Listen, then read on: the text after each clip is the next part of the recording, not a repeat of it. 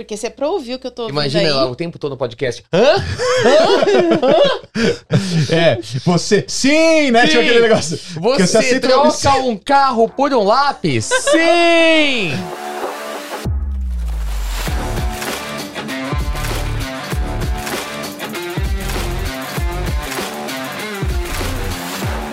Bem-vindos a mais um Open Talks. Sou o Guilherme Barreiro, hoje com o prazer de ser o host desse mais novo episódio. Como sempre, com meu amigo aqui, Thiago Caserta, Olá, tudo bem? e com meu amigo Rafael Marangoni, que não está aqui. Foca lá a câmera. Ele não veio. Foca Naquele espaço em branco está o Rafael Marangoni que não pôde vir, mas acontece. Quando a gente começou essa jornada, a gente explicou para todos vocês que É verdade. a agenda nossa não é simples, então a gente vai se dividindo como a gente pode e a gente vai se ajudando assim. Então o Rafa não pôde estar aqui e tá muito triste de não poder estar aqui, porque hoje é um episódio muito conectado com o propósito dele também. Mas a gente vai tentar explorar isso da melhor forma possível. E o mais importante, anunciando a nossa convidada, a ilustríssima Ana Letícia, que é CEO da Escola da Nuvem. A gente vai falar muito disso hoje. E Ana, obrigado por estar aqui. Obrigado por ter vindo de mala, inclusive. Exatamente. De viagem direto pra cá. Exatamente. E ceder seu tempo pra falar com a gente. Brigadão, viu, Ana? eu, eu fiquei me perguntando o que tinha nessa mala de verdade, porque eu carreguei a mala ali, devia ter uns 32 quilos, assim. Ela não sei nem como entrou no avião. Inclusive, o Thiago até agora não se recuperou Exato, de subir eu com essa tava- mala pela escada. É, já é a segunda água que eu tô tomando aqui. Mas seja justo, você falou que era pouco. Isso é verdade. Pra uma mulher eu achei pouco. É, A minha realmente. esposa, assim, ó, uma semana em qualquer lugar é, é uma mala dessa, assim, entendeu? Uhum. Então, 15 dias você tá, tá de parabéns. Né? Você sabe que eu não posso falar isso, porque quando viaja, quem enche a mala sou eu. Sério? É, eu tenho que me preparar, porque Mas assim. por quê? E se fizer frio? E se fizer calor? E se Ah, fizer você meia que estação? tem essa neura. Eu tenho essa neura. Ah. Esse tempo Sim. É. Entendi. Porque você é uma pessoa, assim, muito vaidosa, É. é isso? Sabe o que eu levo na minha mala? Shampoo. É. Muito shampoo. shampoo, Shampoo. é, Cara, ferramenta de fazer um negócio, chapinha. cara? É, assim, é, eu fico é até uma curiosidade. Enfim, por exemplo, minha filha hoje ela usa um sabonete. Cara, ela limpa o corpo todo dela, cara. Você consegue fazer isso também, não Com consegue? um sabonete só? É. Eu consigo, mas não é Johnson. Ah, tá. Não é Johnson, porque aquele cheirosinho de Cheiro, é, não pode. não eu posso. até, se você falasse que era Johnson até te dá uma. Uma cafungada Uma cafungada, não, mas não é, mas não é. Pra relembrar Mas voltando ao foco. Voltando ao foco. É. Ana, obrigado de verdade, de coração por estar aqui, porque pra quem não acompanha a jornada, não é fácil Uhum. tá no papel que a Ana tá hoje. A gente tá É. bastante ocupado, a gente se fala sempre assim. Acho que não cabe na hora, né, Ana? O tanto de desafio que a gente tem Não, hoje, né? não Não tem. cabe no dia, né? Não, não tem. É. Eu que agradeço a oportunidade de estar aqui. Obrigada, viu, gente? Valeu mesmo, Ana. Muito E todo episódio que a gente tem gravado, Uhum. a gente traz convidados e a gente gosta sempre de explorar um pouco a história da pessoa. Uhum. Porque todo mundo tem sua ocupação hoje, tem o seu rótulo, CEO de um, CEO do É. outro lugar. Mas assim, tem uma pessoa por trás dessa história, né? Sim. E a uhum. gente queria entender um pouquinho e contar para as pessoas, você, uma mulher empoderada, qual é a história dessa mulher, o que que, qual que é a trajetória dela na sua vida, de onde você nasceu, de onde você vem. Se você puder Uhum. contar um pouco pra gente, por favor. Claro, com o maior prazer. Bom, eu sou londrinense, pé vermelho. Ó, pera vermelho. É, É. pé vermelho. Acabei de vir de Londrina, por isso da mala. Você mora hoje em Londrina ainda. Hoje eu moro. Na verdade, hoje eu me divido. É Tá. 50% São Paulo, 50% Londrina. Você é uma nômade digital. Exatamente. Praticamente. O, o home office nos permitiu fazer Isso é isso, né? verdade. Mas é, eu fui programada pra. Eu, eu brinco assim, né? Do interior, ó, tenho 50 anos, então lá atrás. Ó, né? a gente não ia perguntar a idade, ela quis É. falar. Ah, mas eu tenho orgulho da minha idade. Claro, e isso é importante. É, tenho muito orgulho, acho By que. the way, que legal falar isso, porque é raro. É, É É não, raro a pessoa falar. eu tenho muito Mas orgulho. mulher, né? Com essa questão da vaidade, Uhum. etc. Não, eu gosto porque, assim, eu acho que contextualiza. Eu, eu fiz tanta coisa em tão pouco tempo que, pra mim, é importante é, quantificar isso. Sim. E, e também ter um horizonte de mais 50. É isso. Pra mim, isso é, é muito importante. Ou mais até, né? É, Porque hoje tá tão avançado, né? É. É que com, com a energia que eu tenho, eu acho que mais 50 dá. É, assim, aí depois. A Porque gente se não for 30, pra ser. a gente já acha, né, que Porque não se não dá for pra mais, ser. né? É, se não É. for pra ser produtiva, não. O importante não é pra ficar aqui dando trabalho pros outros. Né? Ana? Eu sempre Exatamente. penso, se for pra dar trabalho pros outros, não precisa, né? Mas se Exato. estiver Uhum. bem, é, É. isso aí mesmo. É. E 50 anos eu acho que eu não vou dar trabalho Não, pra com ninguém. certeza, Mais tá no auge. 50. É, mais Com 50 certeza. não vou, não vou dar trabalho pra ninguém. E eu fui programada pra namorar, noivar, casar, ter filhos. Se desse tempo eu investi nesse bicho chamado carreira, né? Que Uhum. era uma, assim, era bem distante pra mim consegui entender sobre isso. Eu sou filha de médico, então assim, na cabeça, né, no, no que eu fui ensinada, existia apenas cinco profissões. Ou você ia ser advogado, ou você ia ser engenheiro, ou você ia ser dentista, ou você ia ser médico, né? E aqueles que não sabiam o que ia fazer, faria administração. Exatamente. Cara, eu fiquei pensando na exatamente. quinta profissão, fiquei, cara, tem cinco assim, né? É, É E, e aí, dentro de tudo isso, eu fui para uma vertente totalmente diferente. Eu, Você foi pra fu- sexta. eu fui para é, para artes. A minha Caramba. primeira. É, A exatamente. decepção da família, né? E aí, assim, é, tinha uma academia de dança, fiz todo o protocolo, case- namorei, noivei, casei, tive filhos, tive filhos novos, nova, né? Eu tenho um filho hoje de 27 anos, uma filha de 25. O que não estava nessa equação era me separar nova, com 30 anos, filhos pequenos, e com uma carreira, porque assim, eu era professora e tinha uma academia de dança. Mas você se formou Não, no aí. Ana? Você, É você se formou, né? Em Nessa artes. época, em artes. Em artes. Mas, cara, v- vamos lá, é, cara, desmistifica um pouco pra gente, assim, Uhum. é, cara, a maioria das pessoas não sabe o que é artes, de fato, né? Tem, Uhum. óbvio, aqui em São Paulo a gente tem excelentes faculdades, né? De artes, mas é Uhum. um pouco subjetivo, assim, pra mim, eu, quando falo artes, eu penso em pintura, A minha formação era na- nas quatro frentes de artes: Tá. música, desenho, é, teatro e dança. E graduação mesmo. É, era gradu... E que é licenciatura, licenciatura. quem se forma em artes, então, meio que vira um profissional que poderia atuar em qualquer uma das quatro. E o meu forte era dança, porque eu Ah. comecei a dançar muito cedo, eu tinha três anos. Então, assim, é, fiz balé durante muitos anos, fiz jazz. E depois é, montei uma academia de dança do ventre. Mas, ô, Ué. ô, Ana, pausa aí, pausa aí. Você começou contando a seguinte história. Eu fui programada pra nascer, Namorar. namorar, casar. Então, assim, você deu a entender que era uma estrutura de família conservadora. Como eram a Exatamente. minha, provavelmente, não sei, a do Tiago, minha, mas como sim, era a nossa no passado. Aham. Como é que foi pra família quando você falou, é o seguinte, eu vou fazer artes? Eu já estava casada. Ah, então, daí isso daí não tinha, não- teve um impacto Por isso que eu até falei família. do. é, infelizmente, a família talvez não tenha gostado tanto, né? É, não, e pra família, ela não, a minha mãe não entende até hoje o que eu faço. eu explico, eu explico, e ela fala assim: eu só acho que trabalha demais, mas eu não sei o, o que que, O que, que que, faz, que né, você hoje? faz. Que às vezes eu fico trancada na uma reunião atrás da outra. Ela fala assim: mas é normal esse tipo de trabalho? Ela não consegue entender. Sim. Normal, nossos pais não conseguem, né? É assim, meu- meus pais também não conseguem. É, muito, é, muito, é muita É coisa muita que a gente faz né? diferente do que eles Exato. faziam na época deles, né? Total, É, exatamente. Seus pais são jovens? O que, que é conceito de juventude, né? Eu, pra mim, assim, é, a Escola da Nuvem, por exemplo, que é hoje o que eu sou responsável, eu falo que a gente atende jovens entre 16 e 100 anos. É isso. Porque todo mundo que quer aprender alguma coisa nova, pra mim, é Uhum. jovem.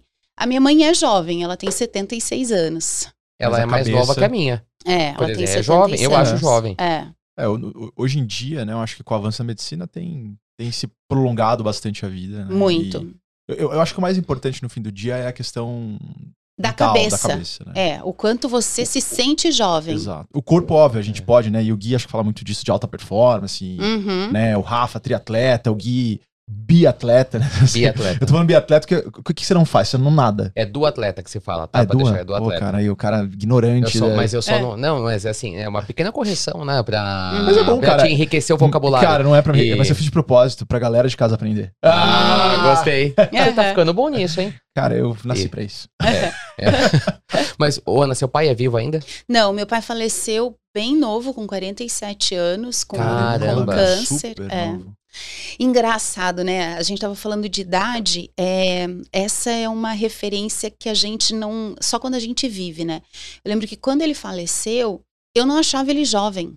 Normal. É, Criança, né? é, eu não achava. Assim, eu, já- eu não era tão criança, eu já tinha 21 Digo criança, anos. eu acho que até, até os 30 anos a gente não tem referencial de idade Não direito, tem. assim, né? De jovem, né? Todo mundo é velho depois dos 50 É. anos. E, é e- verdade. e foi engraçado porque depois que eu estava muito próxima da idade dele, que daí eu vou até contextualizar para vocês, eu passei por um episódio de saúde e aí eu falava assim, caraca, eu tenho a vida toda pela frente. E Uhum. aí que eu acho que eu fui me dar Da conta referência. né? que o meu pai tinha falecido muito novo. É, você sabe que tenho 38 anos, Thiago 34, né? 34, é. Eu com 38, Eu me lembro, há 10 anos atrás, eu olhava meus colegas de 40 e falava, pô, esse pessoal bem mais velho, é difícil trabalhar Aham. com eles, O né? bem mais velho. Hoje né, eu tô cara? com 38, eu falo assim, essa molecada desses 25 é É dose, é Ma- Mas, dose. mas tem a ver, isso tem uma explicação científica, né? Porque tem a ver com a sua referência de tempo Sim. de vida. Então, uma pessoa que viveu 20 anos, cara, ela tem ali aquela referência de 20 anos. Exato. né? Quando você vai ficando mais velha, a sua referência ela vai aumentando.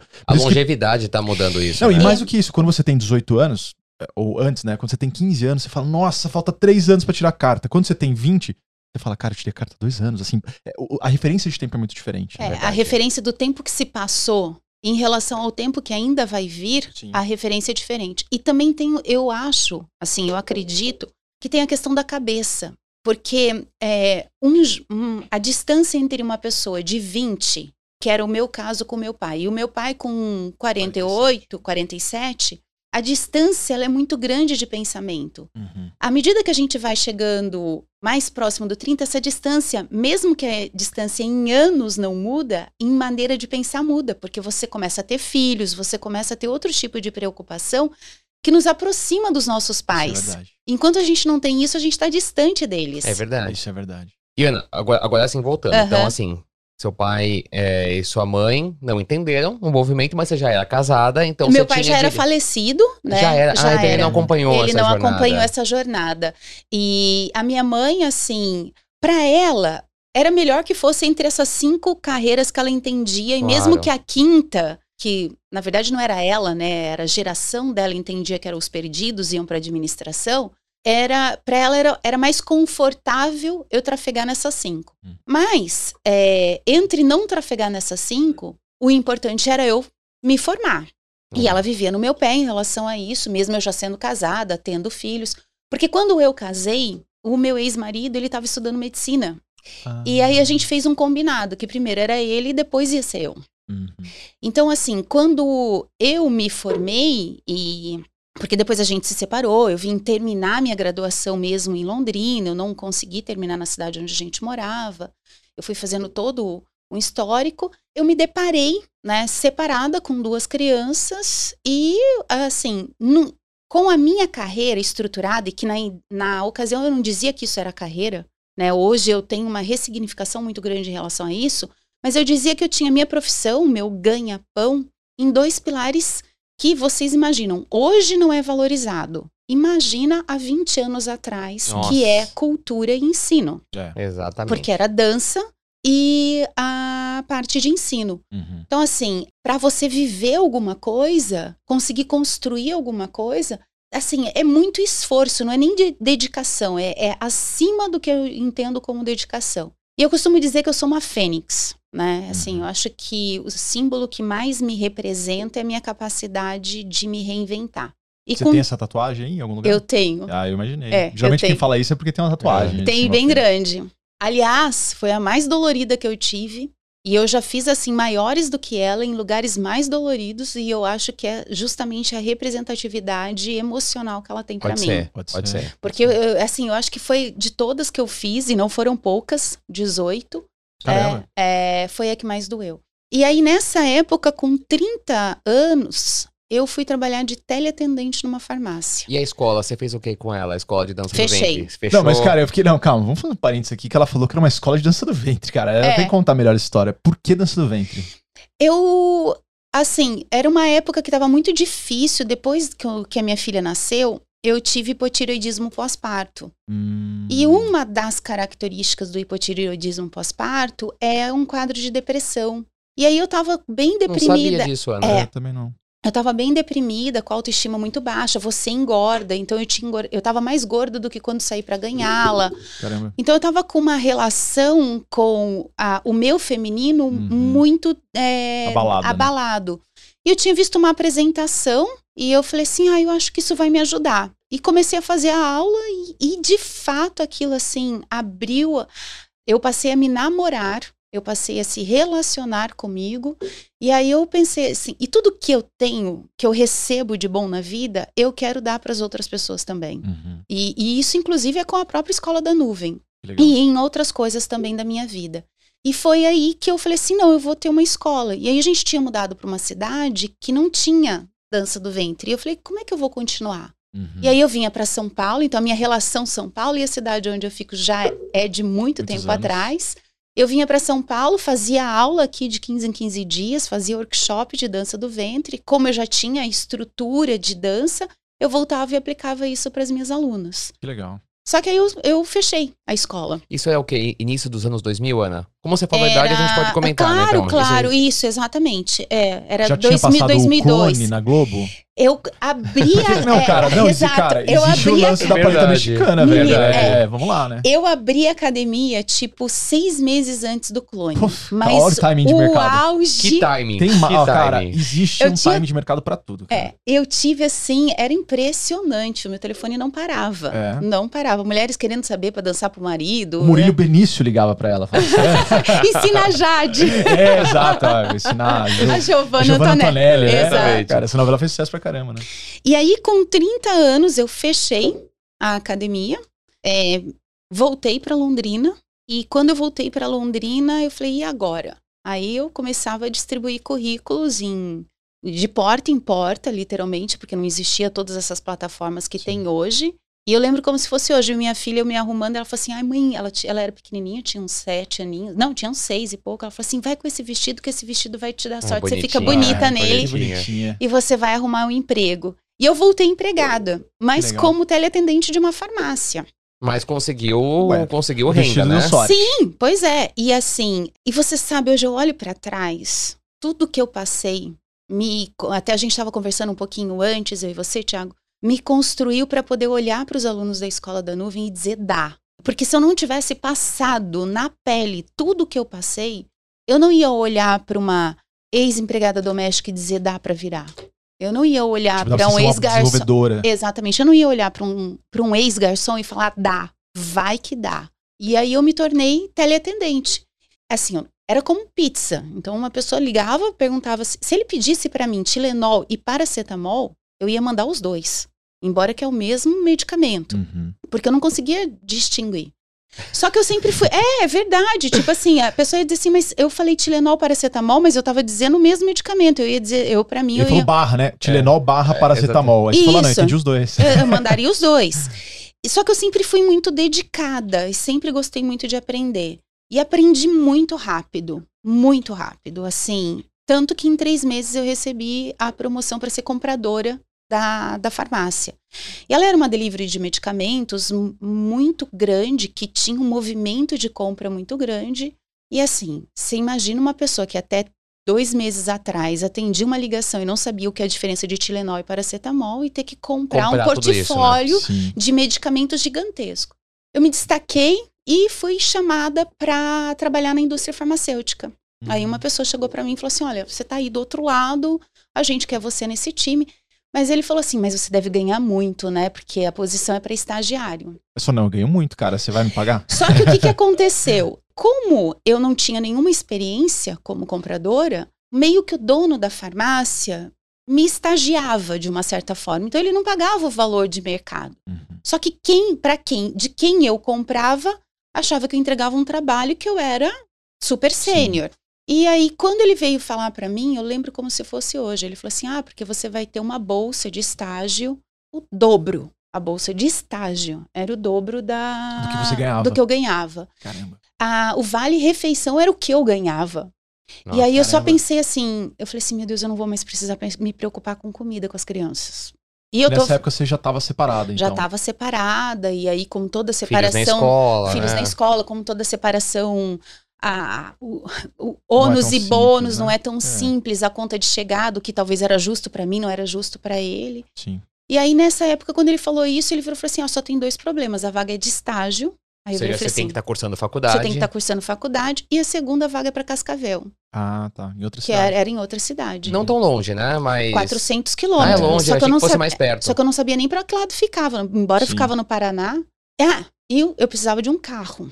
Eu não tinha dinheiro para comprar o carro, obviamente. É, Você tinha não tinha faculdade, Sim. né? E é, só sabia que eu ia ter o vale-refeição, que eu não ia mais me preocupar com comida com meus filhos. Aham. E aí, o que, que eu fiz? Consegui um carro emprestado. Porque se eu entregasse os resultados na empresa, em seis meses eu ganhava o carro. Quem da foi essa empresa. boa alma que te emprestou esse carro? Isso, é. Meu padrinho, mas assim, ele é, ele não imaginava o.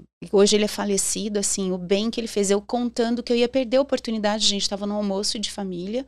Ele falou assim: Mas você vai perder por quê? Eu falei assim: Porque eu não tenho um carro. E aí ele virou e falou assim para mim: é, Mas você precisa de um, só um carro, só um documento? Eu falei: Não, eu preciso de um carro para trabalhar por seis meses.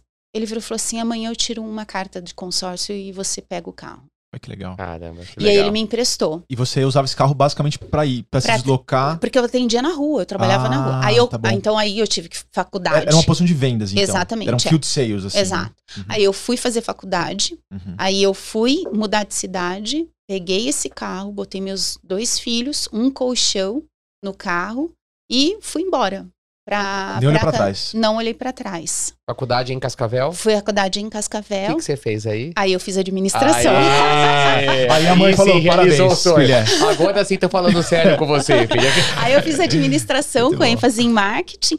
Demorei, quase jubilei, né? Porque eu, durante essa minha jornada na indústria farmacêutica, ela foi muito promissora, porque como muito dedicada. Então, em cinco anos, eu fui promovida seis vezes, Caramba. entre elas a minha efetivação, e foi assim que eu vim parar em São Paulo. Mudei várias vezes de cidade e vim parar em São Paulo para montar uma equipe comercial nova que estava acontecendo. Mudava, trazia filho, mala, cuia e Esse tudo. foi o maior ônus de toda a minha jornada. E aí, assim, bem provavelmente eu vou me emocionar para falar disso. Fica à vontade. Não foi tão simples, como nada na vida é simples, né? Uhum. É, num belo de um dia, quando a gente chegou em Cascavel, meus filhos ficaram horrorizados com a cidade, com a casa que eu podia pagar.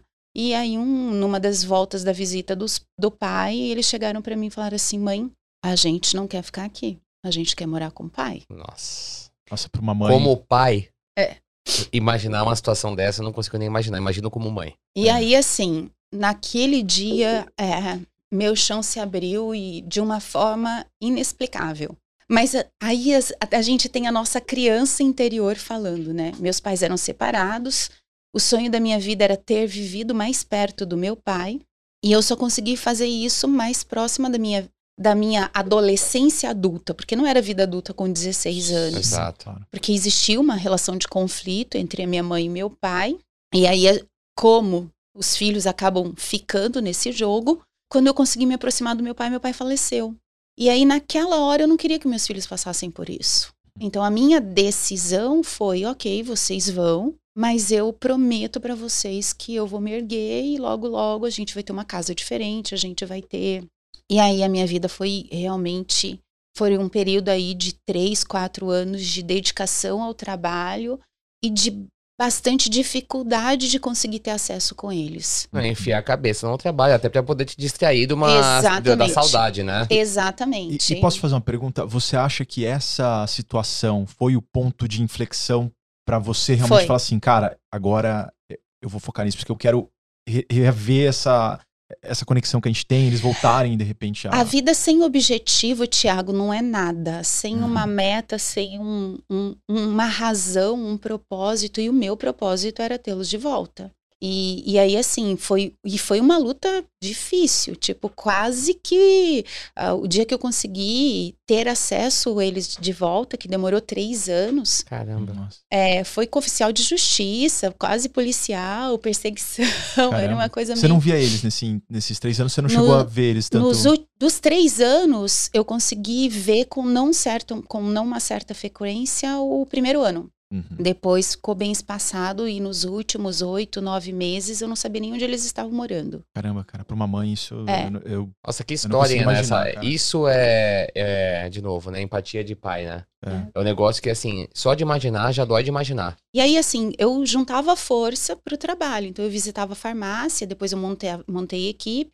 Entre uma farmácia e outra, eu me, maqui... eu me remaquiava, porque, via de regra, eu chorava entre uma, uma- entre uma farmácia e outra. Nossa, E ninguém sabia dessa história na, na ocasião. Assim, era uma. Tirando a minha família, o meu núcleo mais íntimo, pessoas que eu tinha uma, uma certa eh, liberdade, né? De expor a nossa vulnerabilidade. Hoje eu exponho minha vulnerabilidade para qualquer pessoa. Uhum. Até para os voluntários da escola da nuvem. Minha vo- Ó, Sim. eu preciso disso. Até porque ajuda, né? Ajuda. Exatamente, mas na, na época parecia que eu tinha vergonha disso. Claro. Né? E aí, quando eu. E ainda mais pela época, né? Porque esse lance do divórcio, obviamente, é mais comum hoje. Existem... Sim. Hoje é até mais fácil, né? Na época era até mais difícil, né? Não, é difícil, na verdade, não pra nós, é difícil pra mulher, né? É, exatamente. Porque em divórcio, quem se dava mal, na verdade, é a Sim. mulher. Sem Independente sombra de ser financeiramente, mas a, a, o rótulo Ô, É, sim, a nossa. mulher, né? Eu, assim, eu Ah. tive várias implicativas. Minha mãe ficou três meses sem falar comigo, porque eu tinha tomado a decisão de me separar. Assim, além, obviamente, desse drive dos filhos, né? Você fazia coisas, existia coisas que te ajudavam a superar esses momentos? assim? O trabalho. trabalho, o basicamente. Trabalho, trabalho. tudo. Total, Trabalho. o tempo todo trabalho. trabalho. Eu dançava, porque daí isso foi Era uma uma, terapia, uma- era né? para mim uma terapia, assim, mas eu sempre fui muito apaixonada pelo que eu faço. E para mim isso era um, um grande diferencial. Então, assim, eu me dedicava a isso. Até porque o trabalho ia proporcionar tê-los de volta. Claro. Aham. Então, assim, é meio que uma coisa que se ah, retroalimentava positivamente. Sim. né? Só pra colocar numa cronologia, Ana, a gente tá falando, você já tava já nessa... De 2005. 2005, você já Isso. tava já e começou a ter sucesso profissional, pelo menos, né? Exatamente. Sim. É. E você ficou quanto tempo mais nessa jornada? Nessa farm... É farmacêutica? Eu fiquei seis anos, cinco anos e meio, quase Bastante seis anos. tempo. É. E aí eu saí de lá. É, na verdade, eu tinha, ia mudar de área. Essa área, a, a farmacêutica foi comprada. Uhum. E ao ser comprada, a área que eu tinha, que eu tinha migrado ia ser absorvida pela compradora. E Uhum. não por nós que tínhamos sido comprados. Sim. E aí eu fui desligada.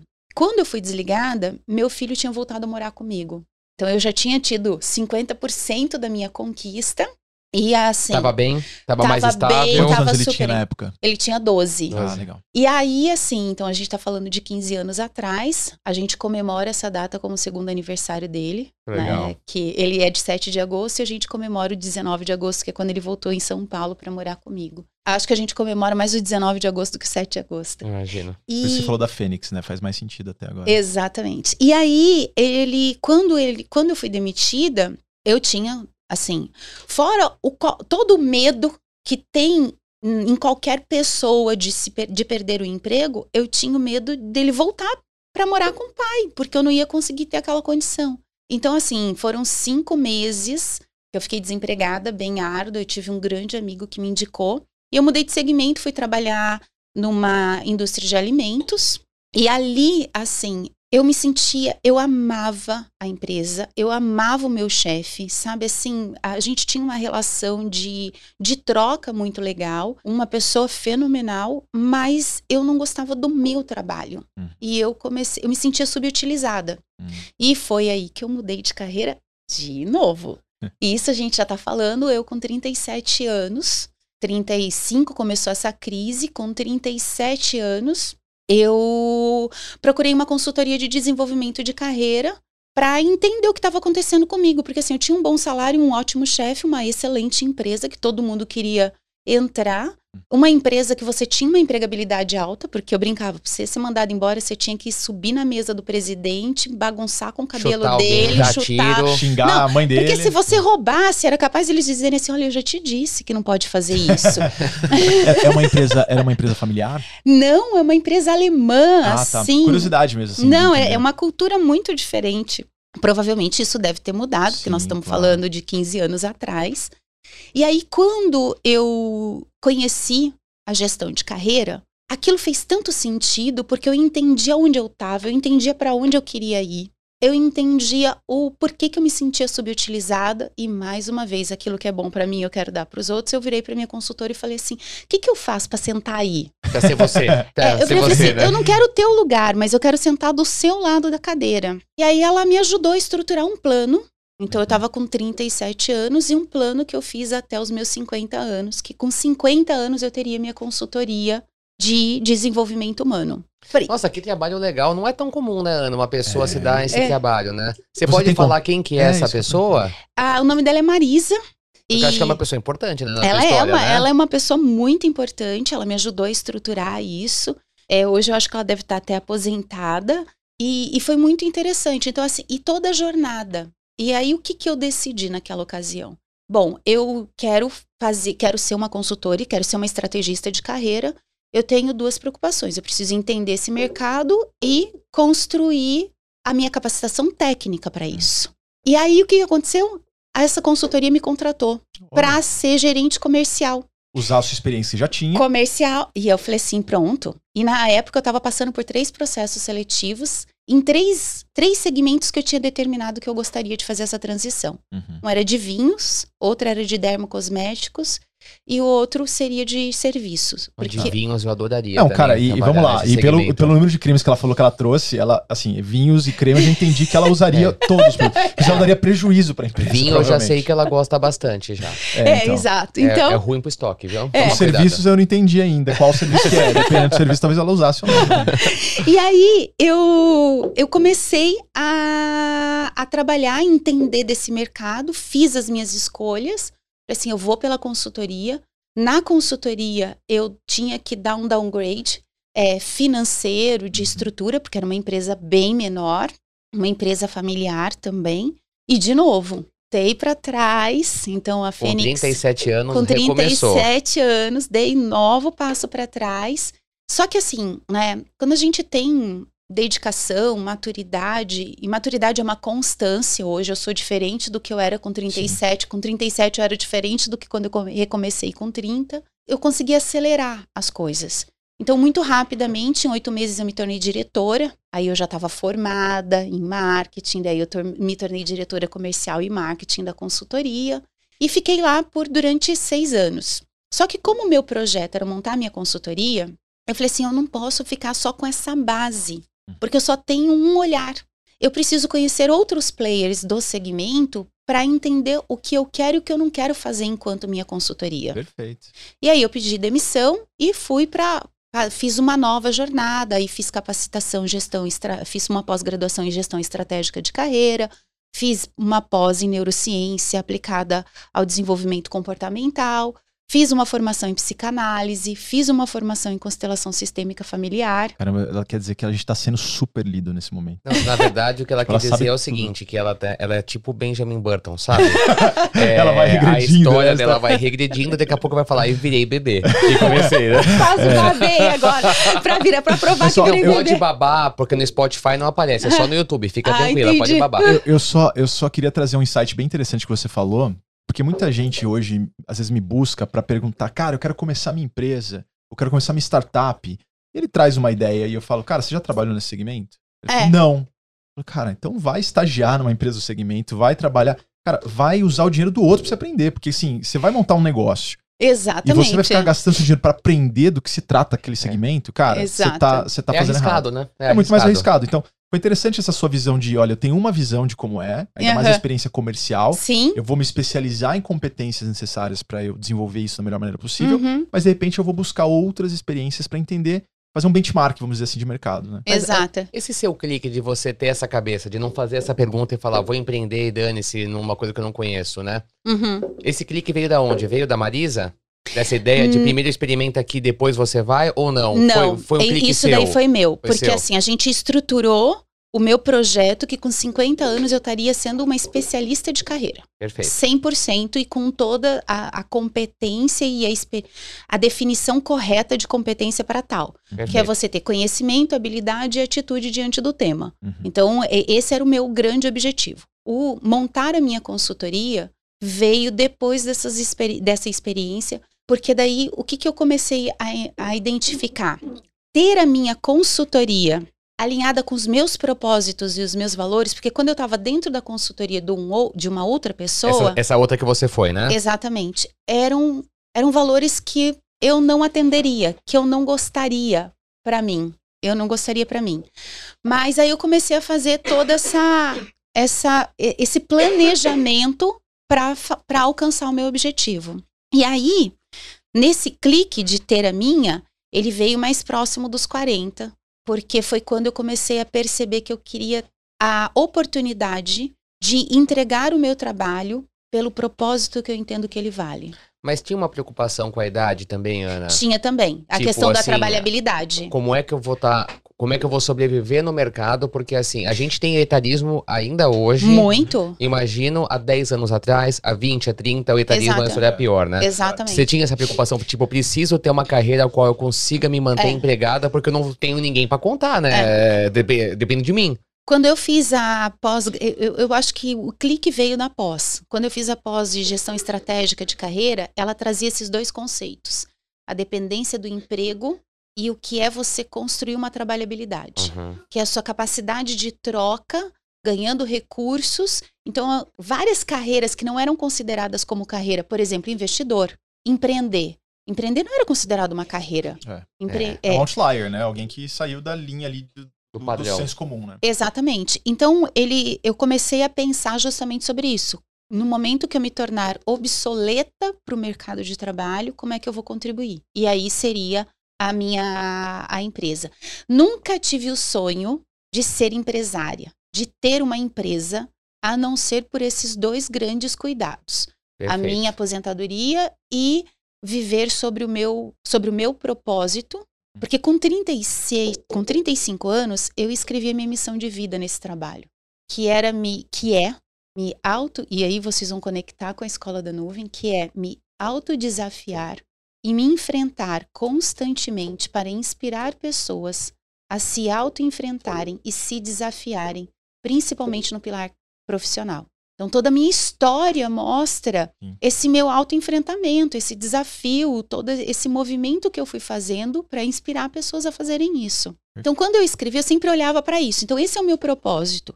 Quando eu estou dentro de uma consultoria de uma outra pessoa, eu não consigo viver isso. É, são os valores dos outros, né? Normal, Exatamente. normal. Então, esse era o grande motivador. Sim. E, E, e só uma- um parênteses, porque você falou, eu não tinha desejo de ser empresária. E eu falo muito disso com muitas pessoas, porque o empreendedor, ele se torna um empresário, mas não significa que ele é um bom empresário. sim, O que eu quero dizer com isso? Você pega um, enfim, um cara que conhece muito bem de negócios e investimentos e etc. Mas às vezes ele não tem atitude empreendedora, mas ele sabe administrar muito bem aquilo. sim, Esse cara é um empresário. O empreendedor muitas vezes tem a ver com a atitude ali de dentro de fazer o negócio acontecer. E muitas vezes ele precisa trazer outras pessoas para que de fato ele consiga ter uma boa gestão Uhum. empresarial. Então é muito diferente isso, porque você tinha, na minha opinião, eu tô dando Aham. opinião de especialista, né?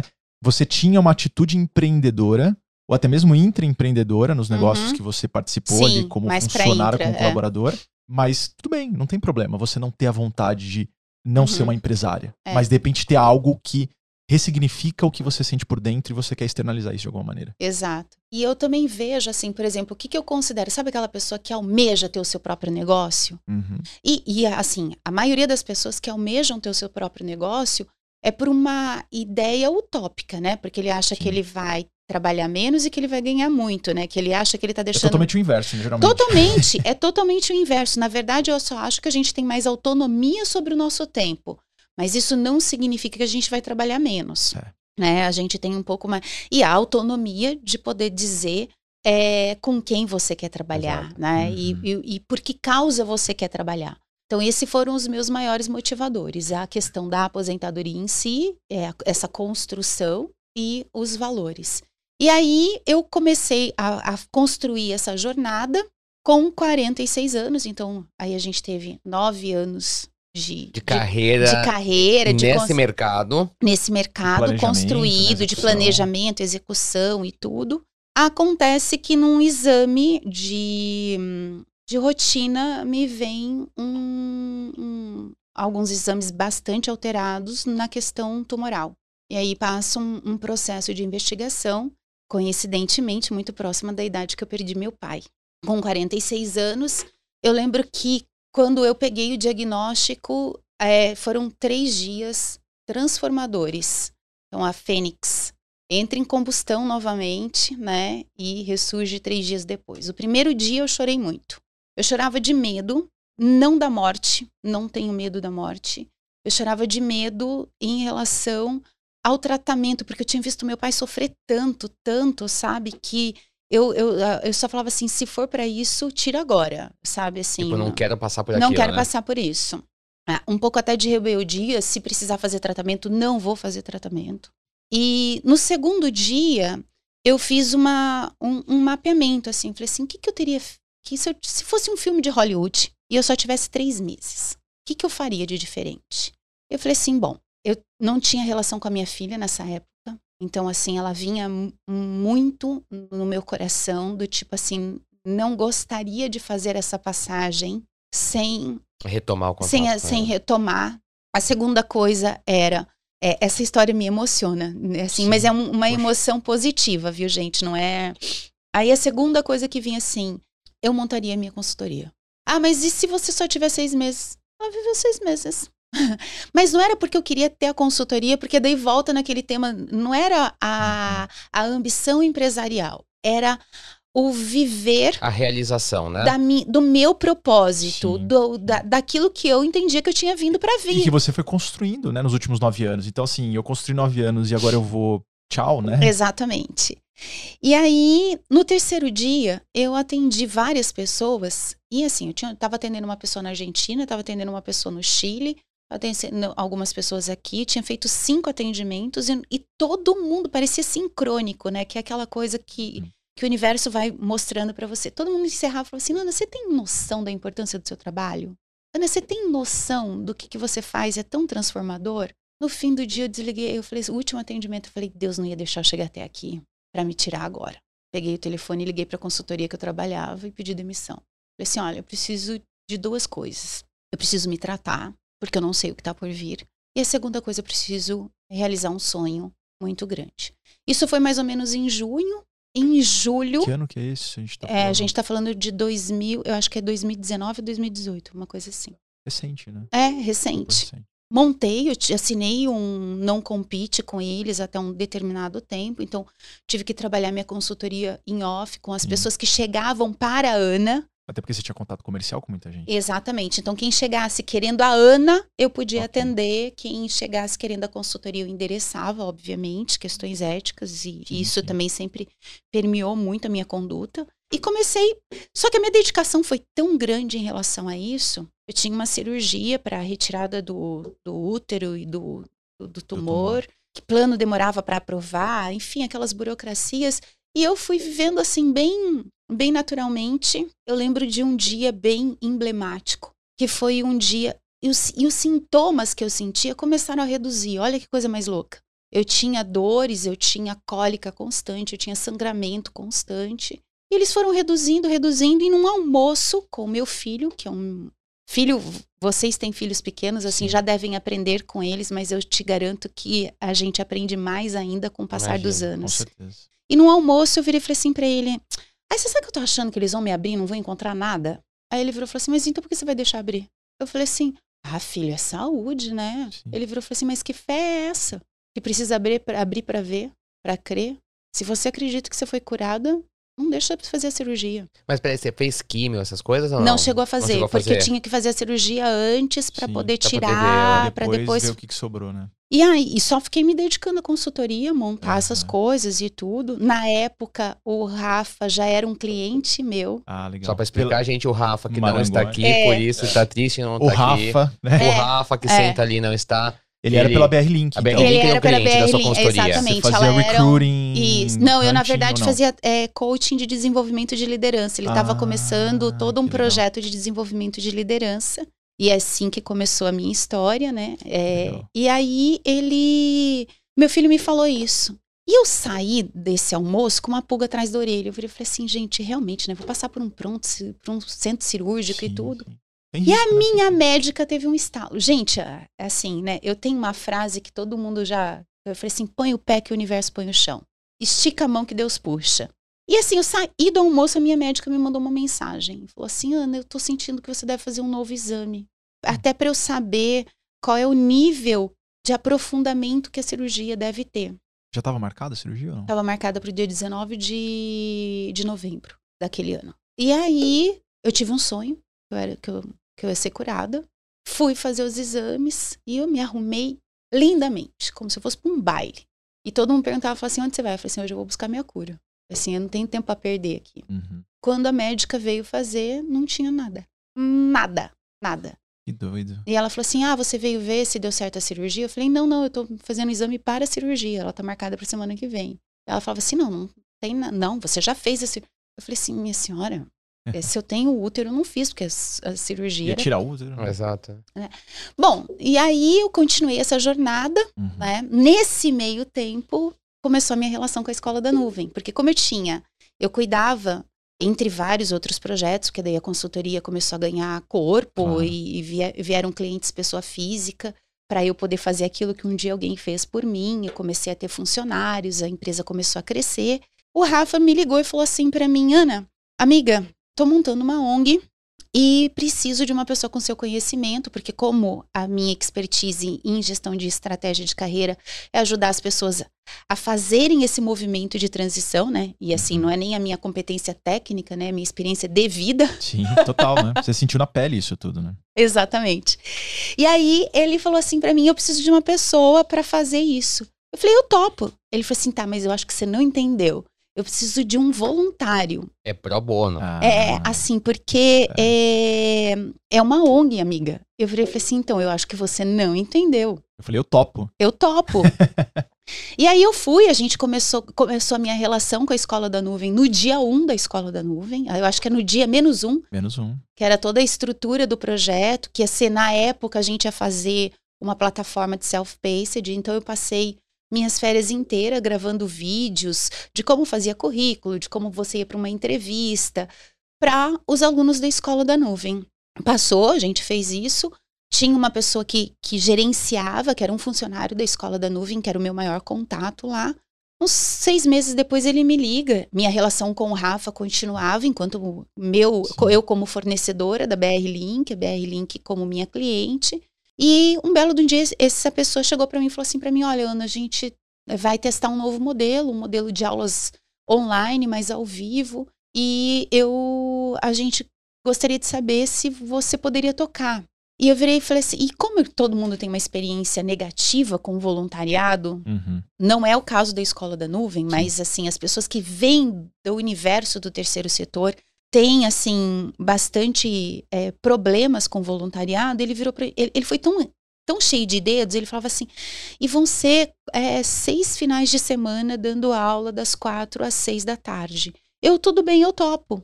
Aí ele falou assim pra mim, não, você não tá entendendo. Ele falou assim, são seis, e se isso der certo, vão ser todos os finais de semana. Eu, tudo bem, eu vou. Aí ele falou assim, mas você tá, enten- você tá entendendo? Porque você não vai poder se comprometer com uma coisa. Eu falei assim, nem termina a frase. Eu falei assim, eu não me comprometeria com alguma coisa que eu não fosse até o fim. E foi mágico. E aí, assim, eu coloquei a minha consultoria para ser voluntária, então Legal. cedia tempo dos meus funcionários. Então, além de eu ser minha, eu cedia tempo da minha empresa para as pessoas serem. E fui angariando mais voluntários que também trabalhavam comigo, pessoas que foram se identificando com o projeto. Até que chegou fevereiro do ano passado, janeiro, fevereiro do ano passado, foi assim que eu acabei conhecendo o Gui e o Flávio. Uhum. Me veio uma demanda para contratar um gerente de parcerias para a escola da nuvem. E quando veio isso, para eu ajudar, indicar e tudo, eu falei assim: tá, mas qual é o escopo? Ah, precisa falar com a RH. Eu falei: não, falar com a RH é o meu dia a dia. Uhum. É, eu, como consultoria de desenvolvimento, é o que eu faço todos os dias. Eu falei assim: Rafa, deixa eu fazer isso. Deixa eu fazer isso para você. Tipo, não, mas a gente quer uma pessoa é, full time. Eu falei assim, Rafa, deixa eu fazer, não precisa me pagar.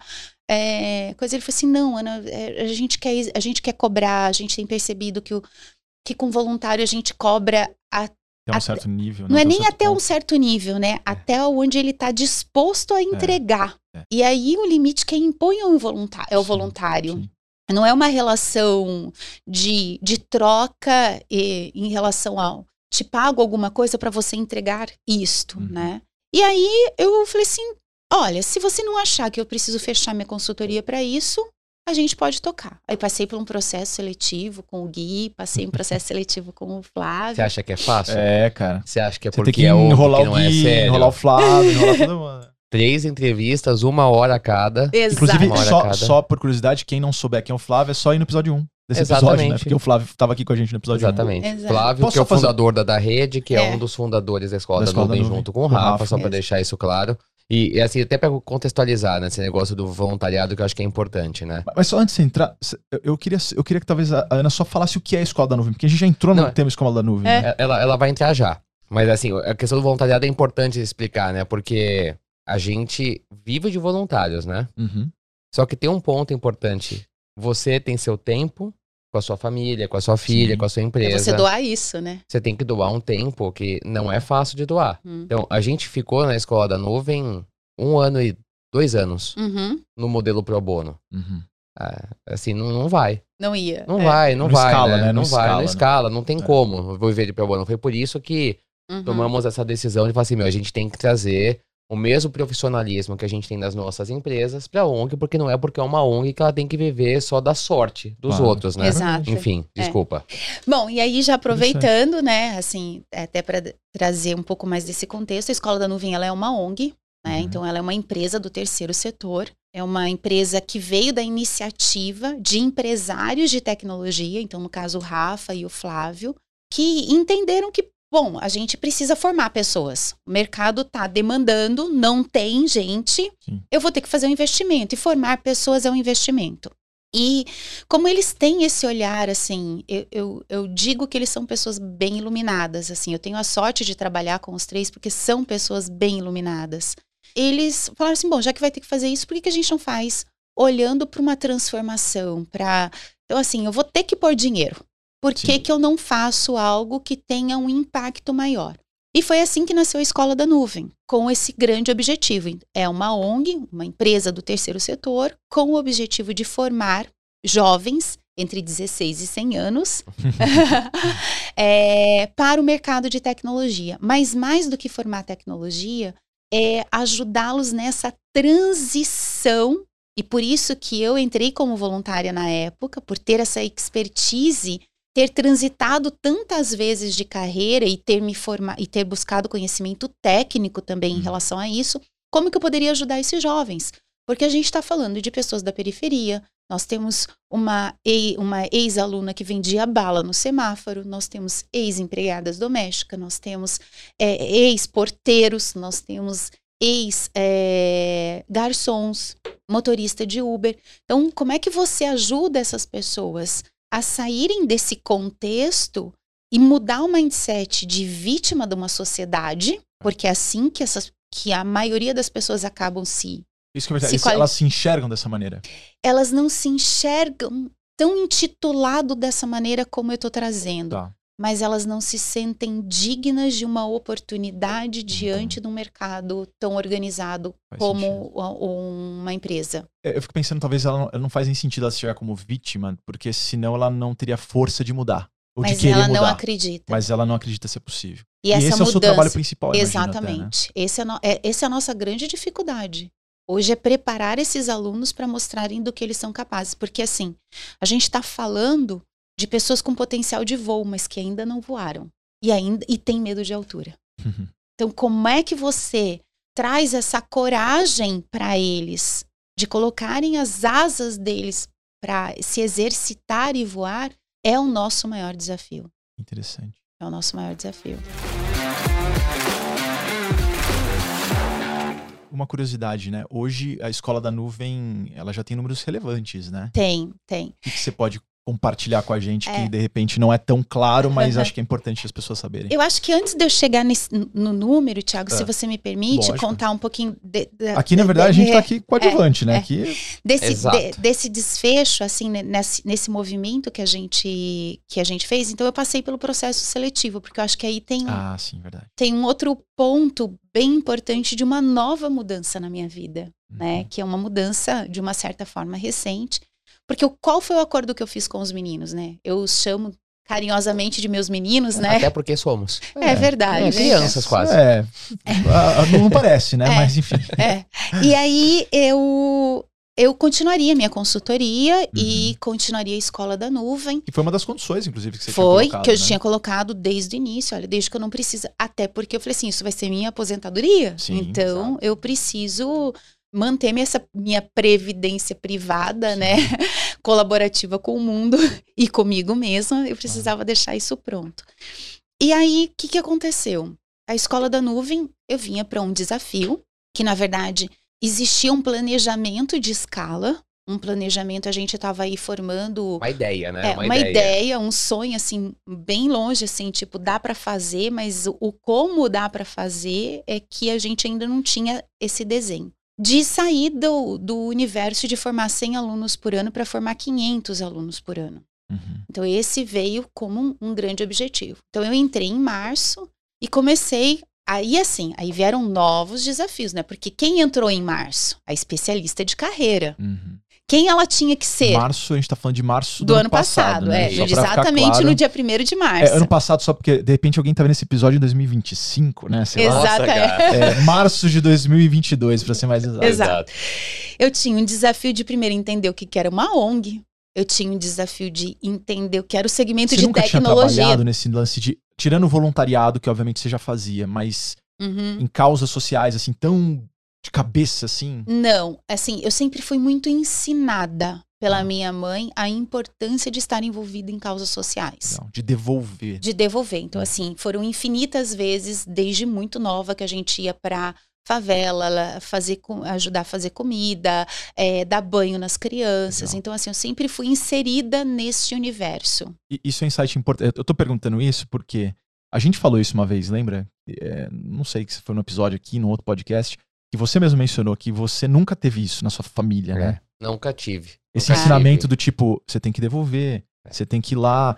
Que seja Não. distribuir uma marmita pra sem, sem É. pessoas sem teto. E enfim. como É. criança, pra mim, Não- era muito ruim. Quando não tá no, quando não tá no DNA é difícil, assim. E só pra É. não demonizar minha família, são pessoas do Não, bem, tá, gente? Cara, você já pra falou disso em outro claro. episódio. Não, São desculpa a pessoas- família do Gui, cara. são eu- pessoas do bem. Pô, eles não vão me chamar mais pra almoçar, cara. É, provavelmente não, mas é, não, fica até, foram pessoas do bem, mas assim, a gente não tinha no nosso contexto esse Uhum. negócio de devolver, não, não tinha, não tinha. Ai, assim, não. a vida é difícil e, meu, assim, óbvio que ajudava, sabe, mais reativo, ligava uma instituição em casa, pode ajudar aqui, aí você vai lá, faz uma doação pontual. Uhum. Ah, eu vi uma pessoa com fome na rua sair com um prato de comida do restaurante que tá sobrando, Sim, você sim. dava pra pessoa, mas Mas isso é importante também. institucional, Sim, institucional. é de diferente. poder realmente você dedicar. Eu acho que esse é o ponto, né? Mas isso acho que você realmente famílias, fazer, né? você É. dedicar seu tempo, que é o seu recurso mais escasso e mais importante da Sim. sua vida pra uma causa, isso é diferente do você reativamente ajudar, né? É, é. Dia das Crianças Hum. era assim, era é- era como é que fala?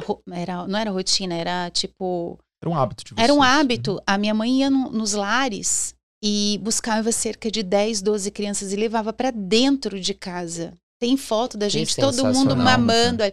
E pra nós, Interessante. como criança, era ruim, porque a gente dividia os brinquedos, a É. gente tinha que competir, fazer gincana com aquelas crianças. É. A gente não entendia o Ana, contexto. eu quero muito que É. a minha filha tenha esse contexto Esse tipo pra que ela não né? tenha essa surpresa depois, pra que ela passe por É. isso, porque fez diferença pra você, não Muito fez? assim. Porque crescer com isso na cabeça, pra mim, eu acho que é importantíssimo. Desculpa, mas É, é. Desculpa até, eu, quis, é- eu é voltei algo- meio que a história pra trás justamente mas é tentar importante. fazer essa, esse, Esse- link, né, da experiência. Então a gente foi muito ensinados a, a olhar para isso, a, a contribuir de alguma forma com Uhum. o, o menos favorecido, com a sociedade em si, né? Ser grato pelo que tem e dividir o que se tem, né? Perfeito. E ela fazia isso a gente desde muito pequeno. Então a gente ganhava menos brinquedo no Dia das Crianças porque a gente tinha que dividir com as Os crianças que iam outros. lá, Sim. né? Então assim, era, e eram brinquedos mais simples, porque eu não podia ganhar uma Barbie enquanto a pessoa que a criança que Suzy, estava né? do meu lado, a criança que estava do meu lado ganhava um joguinho de ping pong. Ah. Então assim, se ele ganhasse um joguinho de ping pong, eu ia ganhar um joguinho de ai, de boliche. Então Isso, seriam coisas equi, é, equi, é, Equivalentes, equivalentes, assim, né? exato, né? Uhum. E aí, nessa, nesse, nessa, eu comecei a tentar, a buscar. Então, eu fui estudar o que era ONG, eu fui estudar quais eram as dificuldades. A gente tinha que parcerar com outras ONGs, que é um grande outro desafio. É, deve ser complexo. Então, assim, a gente, eu comecei a tentar entender tudo isso, né? E aí a gente teve, começou a ganhar visibilidade, começamos a crescer e assim, como ONG a gente precisa primeiro alavancar a captação de recursos para depois a gente trazer o processo Claro. de escala, porque a gente Ter pra oferecer, né? Exa porque, por exemplo, é diferente de um empresário que decide montar um negócio, ele tem um capital, e- e- ele se preparou financeiramente para aquilo. É. Há, há, controvérsia, né? Tem caras, tem caras meio malucos É, aí, né? exato, mas supostamente. A Bianca, minha esposa, né? Você entende o que eu tô falando, né? Que, na verdade, é, mas isso é verdade, assim. Hoje eu falo, hoje eu falo, cara, não dá pra você abrir um negócio se você não tem capital. E A gente Exato. perguntou, "Ah, por onde eu começo? Fala, cara, começa dando dinheiro, porque você precisa pagar suas contas, você precisa pagar funcionário. Exa- os boletos não param. Exato. E não é diferente, por mais que eu tenha hoje uma quantidade gigantesca, eu tenho 33 funcionários e 300 voluntários para manter a operação. para a escola da nuvem ser o que ela é hoje, ela precisaria de 250 funcionários. Sim. Sim. Vamos fazer uma conta de chegada? Talvez não 250, porque as pessoas doam parte, Uma do parte seu do tempo. tempo.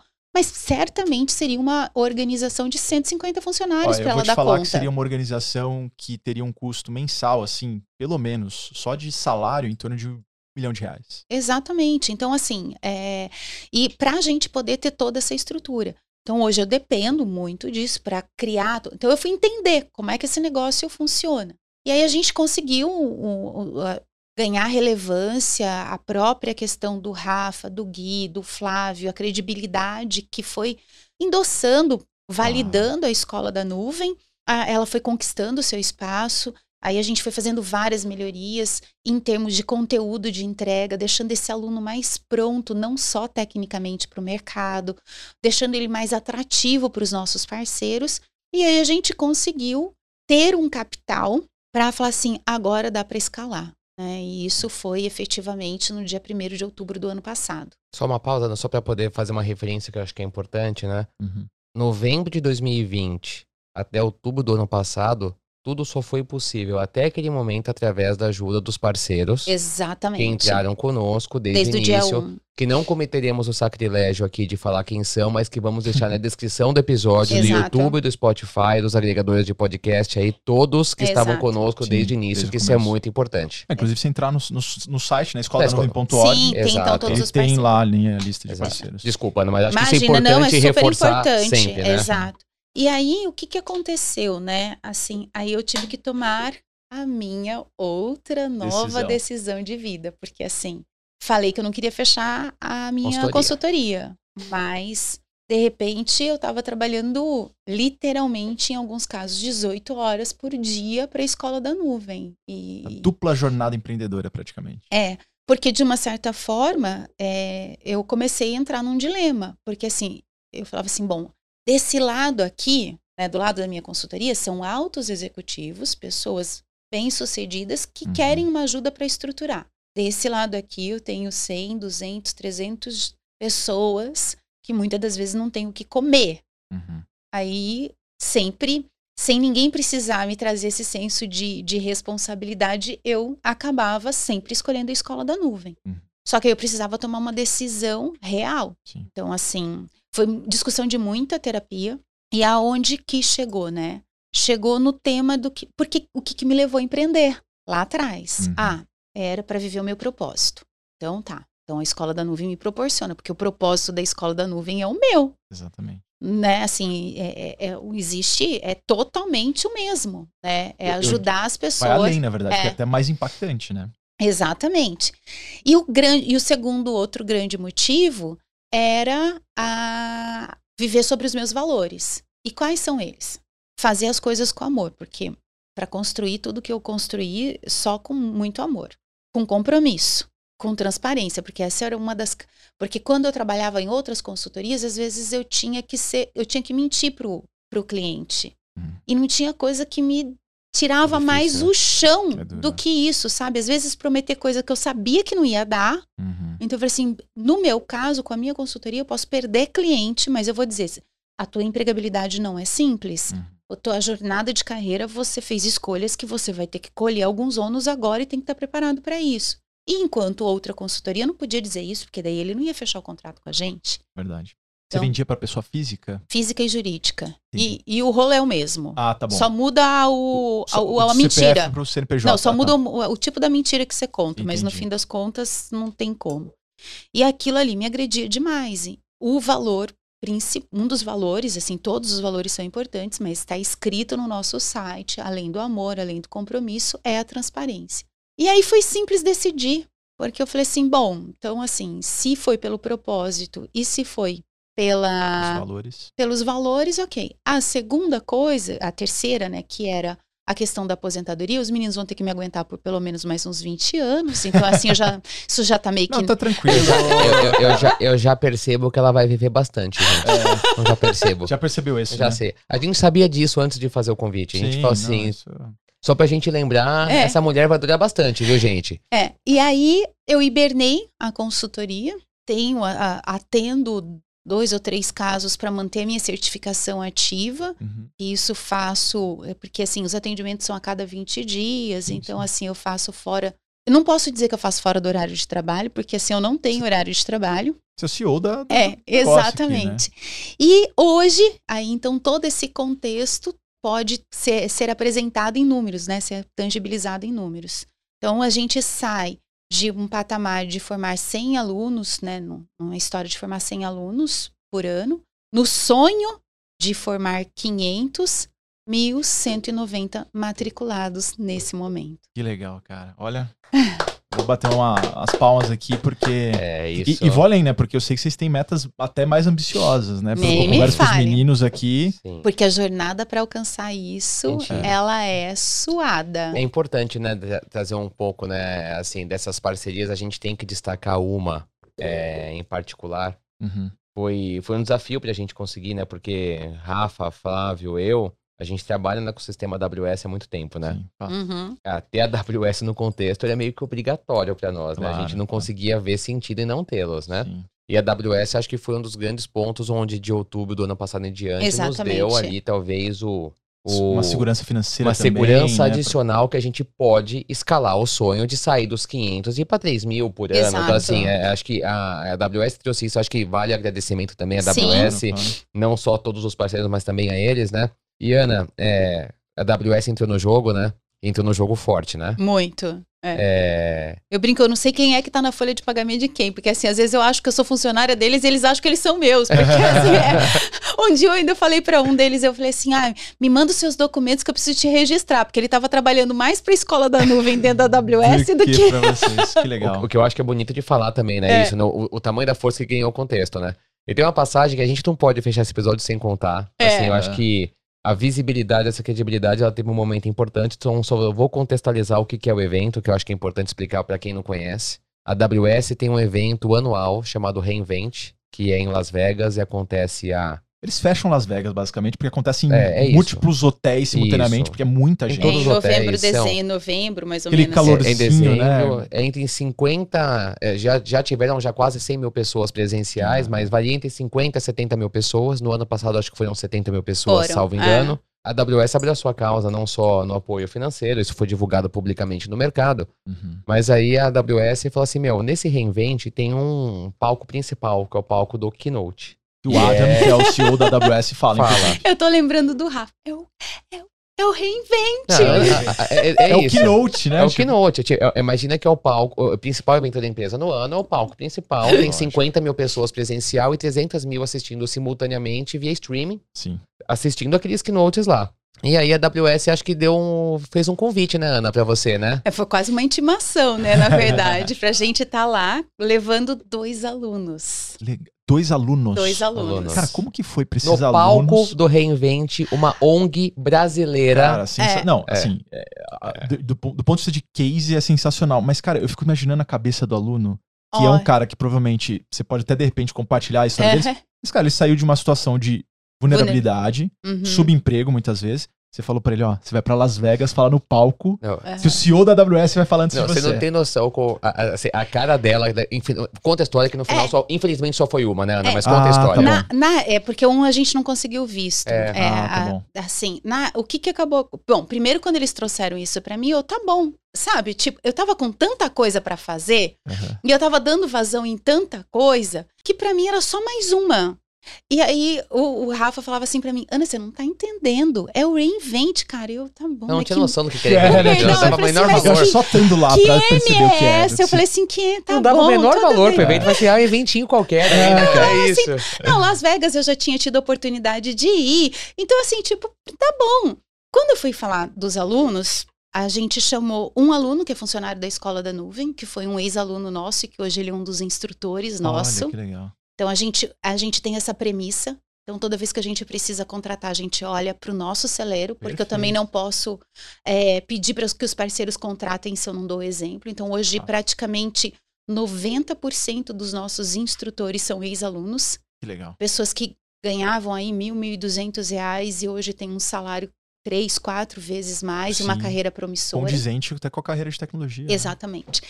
E aí uma era de um de um de uma de um, de um parceiro nosso que a AWS Pode cria falar o nome, ela, pode que é a. Edilene, que é a que é a E do parceiro também. é que é a Dédalus, porque o que, que tinha acontecido? Exatamente, o que, que tinha acontecido com, com, e- com esse caso especificamente? Ela te- tinha 49 anos. Assim, a AWS queria mostrar para o mundo que tecnologia não é só de jovens. Perfeito. Então, essa foi a E fala, que nunca é inclusive. tarde, né? E o que, que que ela é fazia tarde. antes? Curiosidade, assim, você sabe. Ela você lembra? trabalhava na parte financeira. Legal. É, e aí, assim, estava desempregada já há, há quatro anos. Vitalidade, né? Que É. a gente falou. E aí, há dois ou quatro anos, não me recordo o, o tempo certo. E, a, e a, quando a Ruba viu, a Ruba Borno viu o vídeo dela, Uhum. falou assim: ah, eu queria muito que ela fosse. Pausa. É. Ruba Borno, vice-presidente de alianças e parcerias globais na AWS. Que veio para o Brasil para conversar com a Escola da Nuvem em Exatamente. setembro do ano passado, quando a gente estava fazendo o- a questão E do. aí fechou a questão da parceria. Isso, exato. E aí ela falou assim que ela queria ela para poder mostrar para o mundo. Quando eu fui comunicá-la, porque coincidentemente eu tinha sido a, a consultora de carreira dela, porque todo aluno nosso, ele tem um mentor técnico, ele tem um consultor de carreira, ele tem uma pessoa que vai fazer uma simulação de entrevista. Então a gente, para um aluno, a gente costura cinco voluntários Caramba. com expertises diferentes para Pra trabalhar cada nesse aluno, né? Deixa nesse pra processo é- Extremamente aluno. personalizado ali. pra, exatamente, para Até fazer porque o foco é na empregabilidade, não é só ensinar o conhecimento. técnico. Exato, Isso ele vai no exatamente. É. YouTube e de repente aprende sozinho, né? Com muita vontade. Ó. Exato. Ou ele faz mais do mesmo, né? Ele É. não tem um currículo dele. Ele É. tem um currículo que o YouTube multiplica para um milhão de pessoas. Ainda mais com o chat GPT agora, tá até mais fácil Exatamente, explicar, né? exatamente. E aí, é, quando eu fui falar com ela, ela falou assim: Ah, Ana, eu não vou. Eu virei e falei assim: como assim você não vai? Eu virei- eu- e na época eu não ia. Aí ela- eu falei assim: você vai? Eu virei e falei assim: não, eu não vou. E olha as coisas que a gente tem que lidar. Ela não sabia falar inglês, ela não tinha passaporte, era um documento que ela nunca imaginou precisar. Ela não tinha visto, muito menos visto. Então, assim, eu sei que na minha fala, né, põe o pé que Deus põe o chão, as coisas foram sendo costuradas. É, a gente conseguiu um passaporte em tempo recorde. Naquela mesma ocasião, nós tínhamos acabado de contratar uma pessoa que tinha sido ex-diplomata do. tinha trabalhado no consulado. É, trabalhava no consulado, É, né? trabalhava no Consulado Eu não consulado. quero é. ser injusto com a Guta e falar É. errado, mas É, ela eu não trabalhava sei. no consulado americano. Ela trabalhava no consulado americano.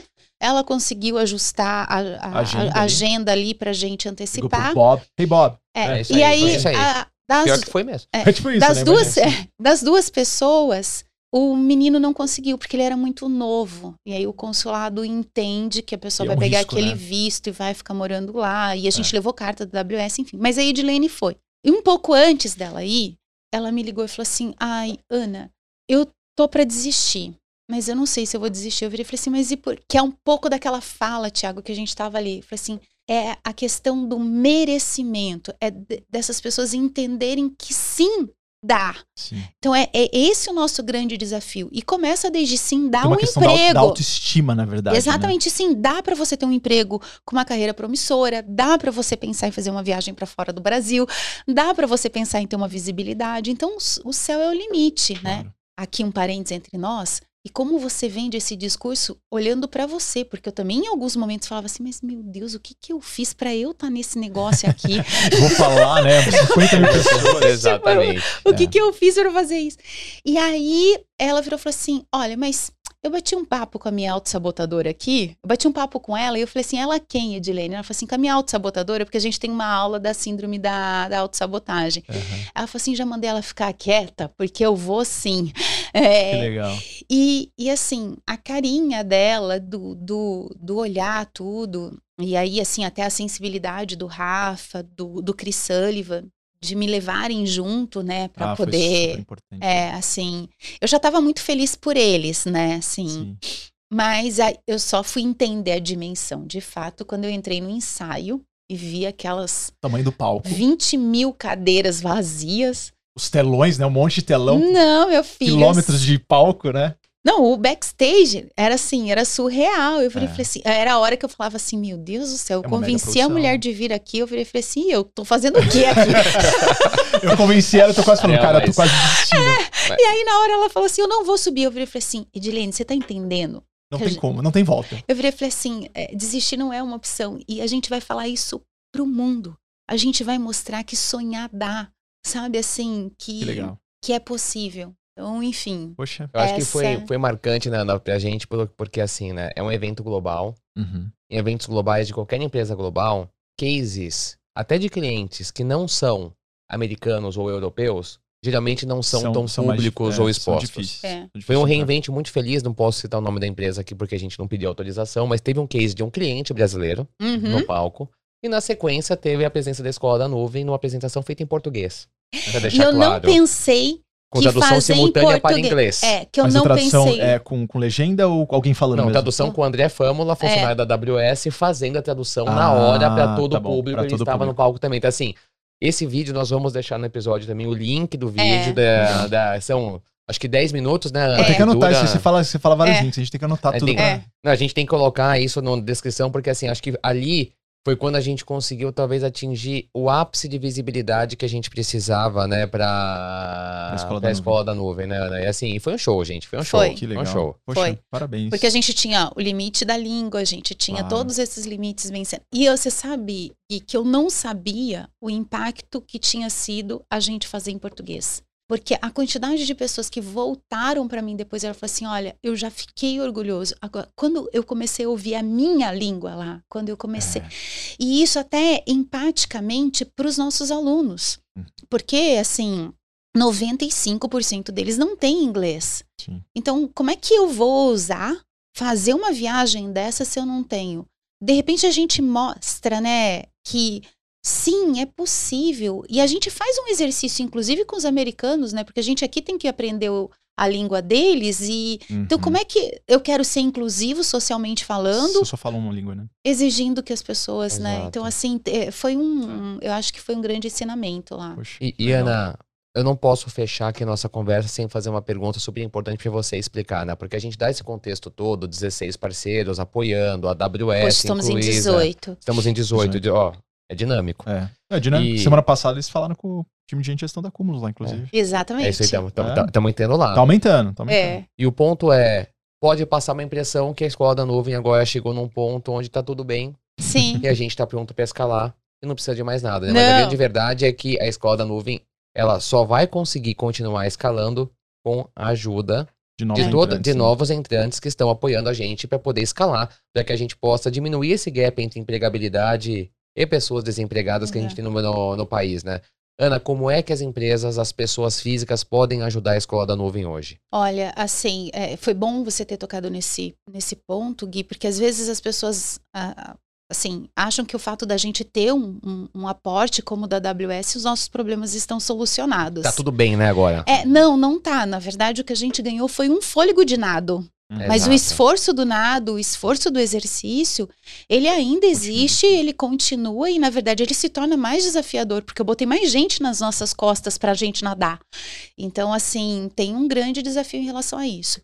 Como é que a- as pessoas podem nos ajudar, né? Assim, é, sendo voluntário, então, doando o seu conhecimento, o seu amor e o seu tempo, né? É, isso é muito importante para a gente.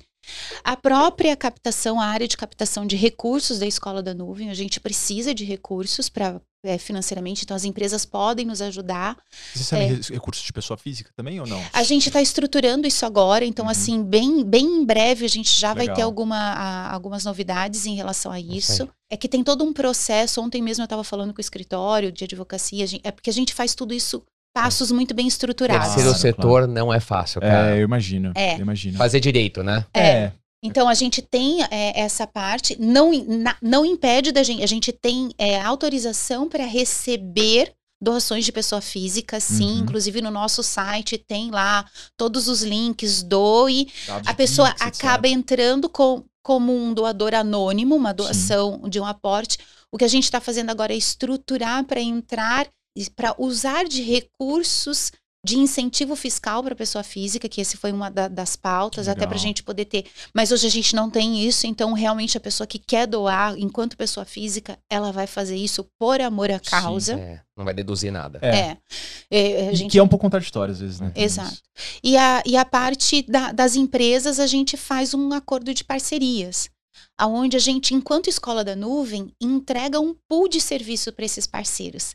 Esse é um grande diferencial. Então, a, a empresa ela não entra só com o recurso. E qual é esse pool de serviços que a gente entrega? A gente identificou uma das outras formas da empresa ajudar é contratando os nossos alunos. Pela essência da, da nascente da escola da nuvem, né? Falta pessoas, eu capacito pessoas, pronto. Juntei ali, coloquei a peça que faltava. Essa conta não é assim que fecha porque a, o mercado de trabalho ele fala muito em diversidade e inclusão, mas ele não sabe fazer diversidade e inclusão social. Ele fala, quando ele coloca uma vaga afirmativa de uma mulher, é a bem formada, é a de berço. Hum. É, quando ela coloca, mesmo que seja racial, né, tipo, inter, vou incentivar aqui, vou colocar cotas de preto, ele vai buscar o bem estudado. Hum. E a base da escola da nuvem é trabalhar com pessoas que não são assim.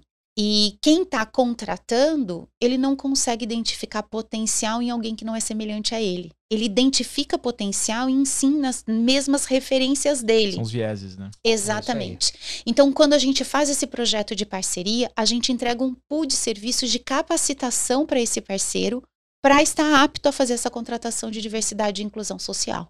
É, então, assim, dentro de cada pacote de parceria, ele tem esse pool de serviços contemplados, desde é, receber um treinamento de é, entrevista por potencial e não mais por competência, que é o que o mercado pratica, como ser um líder inclusivo, como ser uma empresa inclusiva, olhando sempre os aspectos social. Então a gente tem é, essa parte. Vocês têm um benefício para o cara que ajuda. Né, isso eu só ia interromper para colocar justamente isso. Não é só doação. Não é. Tem é uma ganho, é parceria. Um ganho, é parceria. É parceria. Assim, não é porque é ONG que é só dar, assim, é uma troca que existe, claro. né? Desculpa, Ana, por favor. Ainda mais com a competência da Ana, né? E do time que Todo com certeza tá, né? tá debaixo ali. A gente tem uma área de diversidade e inclusão que fica abaixo da empregabilidade para apoiar esses parceiros nessa, nessa questão.